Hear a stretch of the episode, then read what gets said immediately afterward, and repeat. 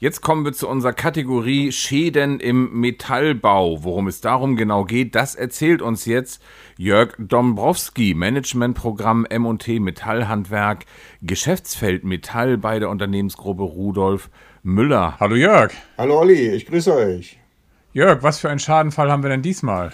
Ja, das ist äh, diesmal ja, wie immer natürlich ein sehr interessanter Fall, finde ich jedenfalls. Und zwar geht es um eine Fluchttreppe. Fluchttreppe ist eigentlich nicht mal der, der richtige Begriff dafür, wenn ich damit gleich starten darf, sondern äh, laut Baurecht äh, heißt es notwendige Treppe. Es gibt also, ich sag mal, notwendige Treppen in jedem Gebäude logischerweise und äh, es gibt auch Fälle, die baurechtlich geregelt sind, wo unbedingt zwei notwendige Treppen vorhanden sein müssen. Also eine davon wird dann als Fluchttreppe benutzt.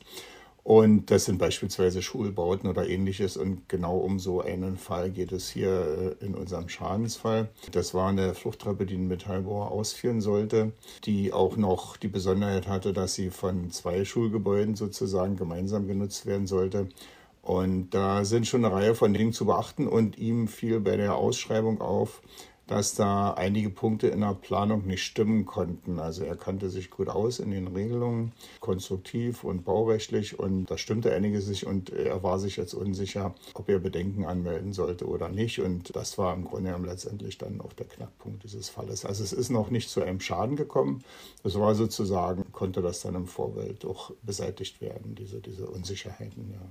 Ist eine Fluchttreppe denn nur für die Flucht da oder auch für den Regulärbetrieb? Eine Fluchttreppe, wenn sie, also wenn es ein zweiter Rettungsweg ist sozusagen oder als, als Rettungs- und Fluchtweg ausgeschrieben ist, das ist dann eine zweite notwendige Treppe und die ist dann tatsächlich nur für den äh, Ernstfall gedacht. Muss also auch eine ganze Reihe von, von Anforderungen erfüllen die sehr genau festgelegt sind. Das äh, Baurecht ist da, äh, ich sag mal, relativ kompliziert. Also für die Treppenbauer gibt es ja sozusagen die, die Haus- und Hofnorm, die DIN 18065. Da geht es also um die Gebäudetreppen. Äh, die ist dort relevant. Dann ist ja eine Schule auch eine Arbeitsstätte für die Lehrer beispielsweise und für andere Personen. Muss dort also auch die Arbeitsstättenrichtlinie herangezogen werden und es gibt eine Musterschulbaurichtlinie, die also dann auch für diese Treppen gilt, für diese notwendigen Treppen als, als Fluchtweg. Und das sind, äh, man sieht es hier schon, die Regelungsdichte ist dort sehr intensiv. Es sind sozusagen drei Verordnungen, die relevant sind. Und letztendlich muss der Metallbauer in, in alle Verordnungen gucken und sich mit allen noch auskennen, weil am Ende die, die, ich sag mal, strengste oder höchste Anforderung gilt. Ich kann es mal gerne an dem Beispiel der Geländerhöhe erläutern. Also laut DIN 1865 ist eine Geländerhöhe bis zu 12 Metern von 90 Zentimetern erforderlich.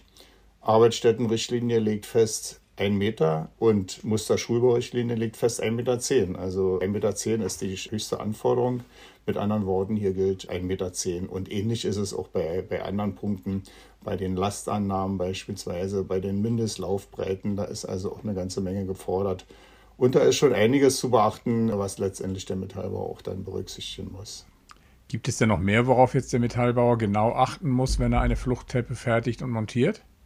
Ja, wie gesagt, immer die höchste Anforderung sozusagen muss erfüllt werden. Eigentlich gibt ja der, der Planer die Dinge vor, die, die zu beachten sind. Aber wie in diesem Fall merkte der Metallbauer, dass es da einige Unregelmäßigkeiten gab und der ist dann auch zur Bedenkenanmeldung verpflichtet. Er muss also, wenn er merkt, dass die äh, Konstruktion, wie sie ausgeschrieben ist, im Prinzip Gefahr für Leib und Leben bedeuten kann. Und das ist bei einer Fluchttreppe natürlich gegeben, denn die muss im Ernstfall, wenn es dann wirklich brennt, funktionieren.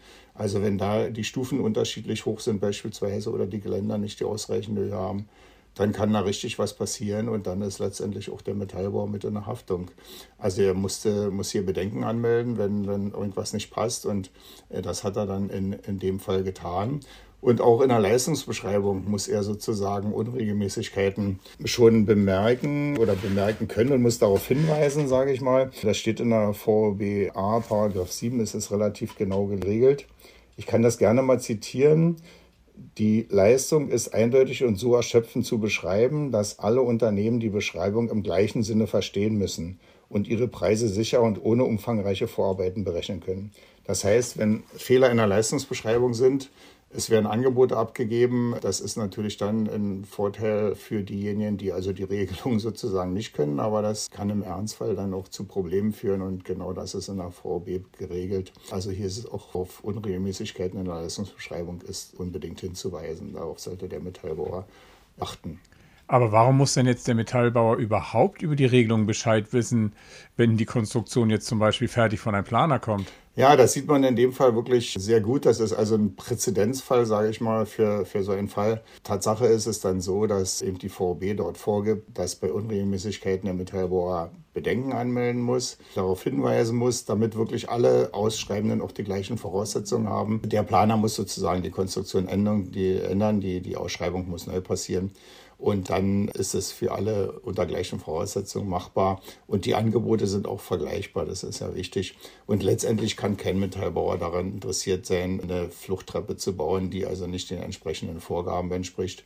Denn wie gesagt, im Ernstfall, äh, wenn es dann wirklich zu Unfällen kommt und das vor Gericht geht, kann das auch für den Metallbauer Konsequenzen haben. Also er wird zumindest auch eine Mitschuld bekommen, wenn er im Grunde genommen hätte Bescheid wissen müssen über diese Fehler, die dort passiert sind.